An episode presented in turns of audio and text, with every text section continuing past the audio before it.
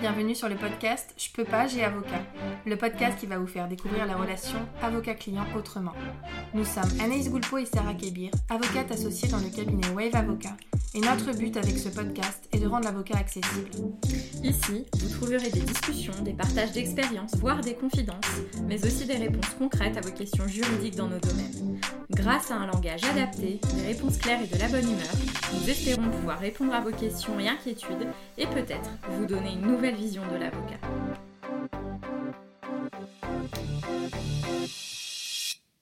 Bienvenue dans un nouvel épisode du podcast. Aujourd'hui, je voulais que l'on échange au sujet de quelque chose qui peut vous émouvoir si vous appelez le cabinet.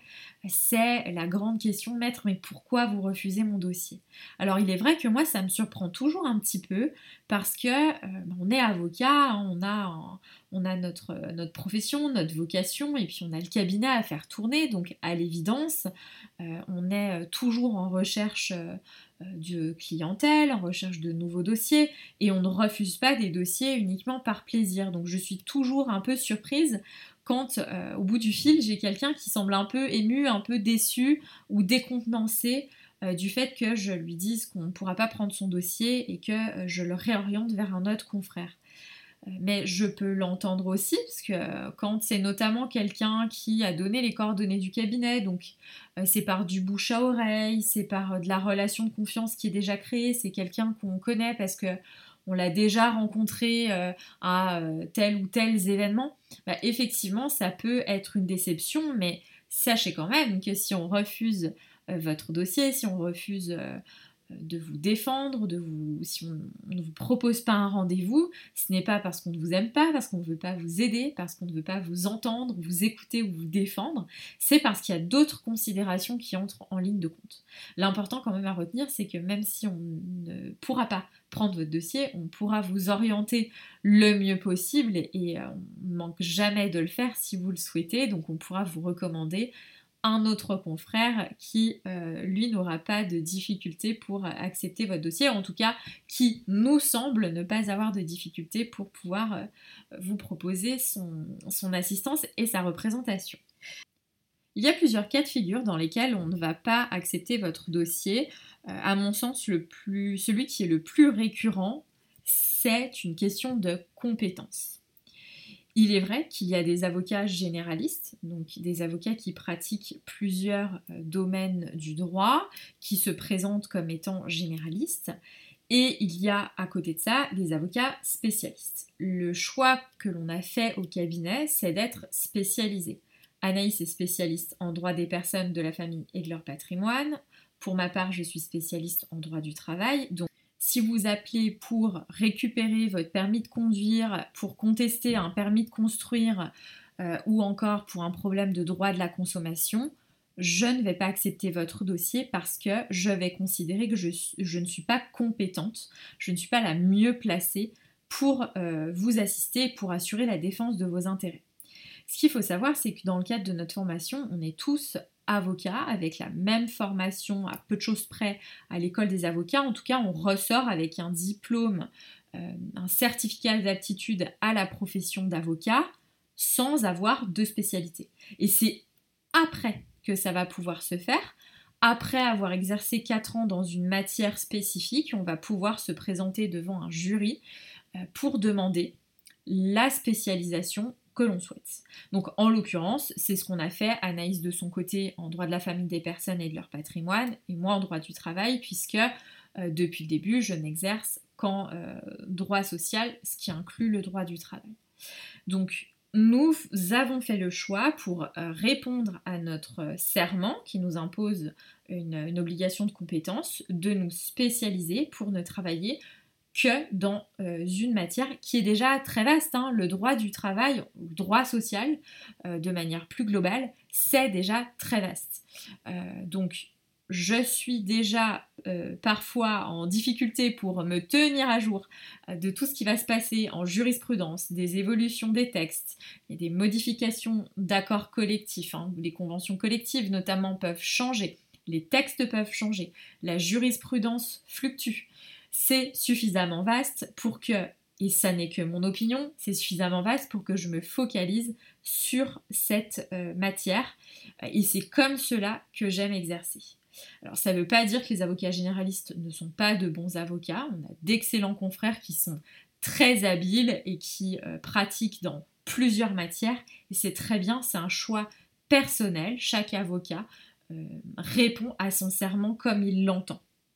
De notre côté, on a décidé, on a fait le choix de euh, nous spécialiser vraiment dans des domaines précis pour rester le plus efficace possible, se former uniquement dans nos matières. Alors bien sûr, on a toujours une curiosité juridique et on suit ce qui se passe ailleurs, dans d'autres matières, mais pour autant, on va se concentrer dans nos matières, on va connaître nos juridictions, leurs euh, spécificités, la jurisprudence, non pas globale, mais la jurisprudence de tel conseil de prud'homme sur tel point va pas être exactement la même que la jurisprudence euh, de la Cour d'appel de Grenoble.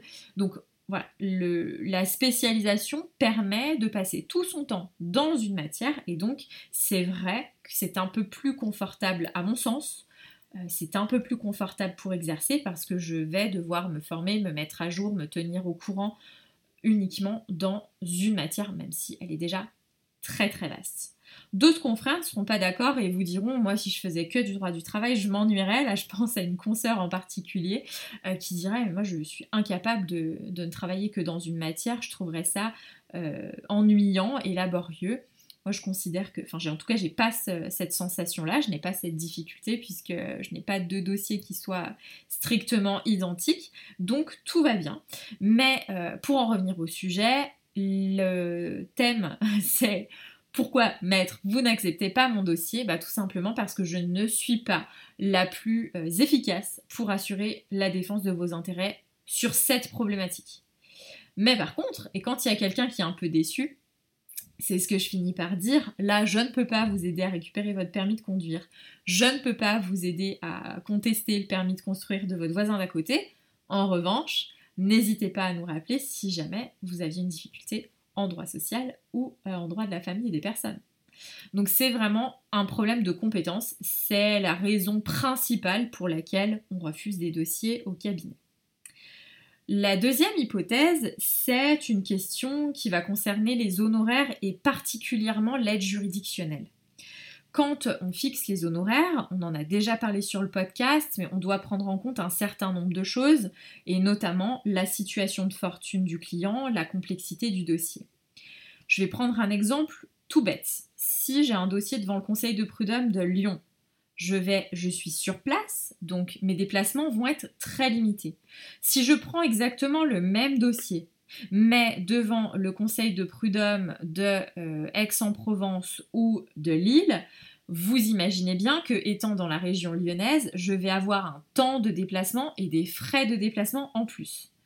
Donc parfois, la prise en compte de la situation de fortune du client va nécessiter bah, qu'on explique à la personne ah, attendez, votre dossier est dans les Hauts-de-Seine, vous êtes à la limite du seuil de l'aide juridictionnelle en toute honnêteté et en toute transparence, voilà quels seront mes honoraires de euh, déplacement et mes frais de déplacement. Si vous choisissiez un avocat plus près, vous pourriez ne pas avoir cette contrainte-là de devoir indemniser et rémunérer le temps de déplacement et les frais de déplacement. Donc ça, c'est une question euh, d'honnêteté euh, vis-à-vis de vous. Parfois, ça m'est arrivé il y a assez peu longtemps, je l'ai indiqué, de manière très franche à la cliente en lui disant voilà la situation, il y a effectivement plusieurs centaines de kilomètres, je veux bien me déplacer mais ça va générer un coût. Eh bien, il a suffi de faire une proposition de convention d'honoraires et ensuite c'est au client d'accepter ou pas. Parfois, on ne va pas pouvoir du tout prendre le dossier. Certaines pour certaines procédures, l'avocat est obligatoire et si vous êtes à l'aide juridictionnelle, si vous êtes bénéficiaire de l'aide juridictionnelle, il faudra impérativement un avocat euh, du barreau concerné. Et c'est assez normal, finalement, ça s'explique. L'aide juridictionnelle, ça indemnise le, le travail de l'avocat assez à minima hein, par rapport au temps réel que l'on passe dans un dossier. Et quand le, justiciable est à l'aide juridictionnelle totale, ça suppose qu'on ne peut absolument rien lui facturer, pas même un timbre ou pas même une lettre recommandée. Donc effectivement, dans ces dossiers-là, où euh, on est déjà euh, perdant financièrement par rapport au temps investi et à l'indemnité d'aide juridictionnelle qui va nous être versée, eh bien effectivement, moi je refuse de me déplacer à l'aide juridictionnelle dans euh, des dossiers, sauf cas particuliers, il y a des dossiers dans lesquels on intervient alors que c'est à plusieurs, euh, euh, plusieurs dizaines de kilomètres parce qu'on fait une exception, parce qu'on le peut aussi. Parfois, c'est absolument interdit, notamment dans les procédures avec un avocat obligatoire. Donc, c'est à prendre ben, au cas par cas, comme toujours, mais en tout cas, c'est aussi un critère qui fait que l'on va refuser d'accepter un dossier. Tout à l'heure, j'ai une personne au téléphone euh, concernant un dossier en Haute-Seine. Elle est à la limite de l'aide juridictionnelle. Donc, euh, j'ai considéré que euh, mes honoraires allaient être trop élevés par rapport à sa situation et qu'elle trouverait un avocat en local de manière tout aussi efficace et sans se mettre financièrement plus en difficulté que ça. Donc, c'est aussi un élément qui va être déterminant, la question des honoraires et la question de l'aide juridictionnelle totale. Ensuite, on va avoir une autre hypothèse, on va pouvoir ne pas accepter un dossier si on n'est pas en accord avec le client, notamment sur les modalités. Ça, ça arrive, euh, ça arrive de temps en temps, euh, de manière assez rare, mais quand même. Et ça va dépendre aussi de chaque avocat et de chaque client. C'est la relation avocat-client, c'est toujours euh, la même chose, c'est vraiment euh, au cas par cas.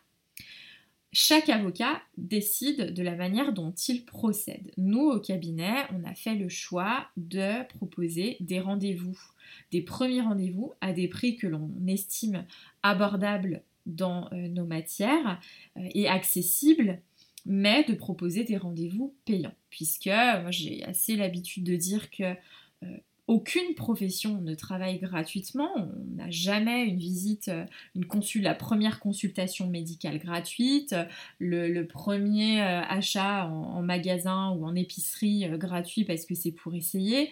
Donc de la même manière, moi je considère que mes rendez-vous sont des vrais rendez-vous avec des vrais conseils juridiques, donc ils sont facturés ça m'arrive, ça m'est arrivé de refuser de prendre un dossier tout simplement parce que la personne me disait Bah non, moi je suis pas d'accord, on fait d'abord un rendez-vous gratuit et puis après, ben on verra. Et eh ben là, je suis pas d'accord. Voilà, mais c'est personnel, c'est mon point de vue. Euh, je considère que c'est du travail.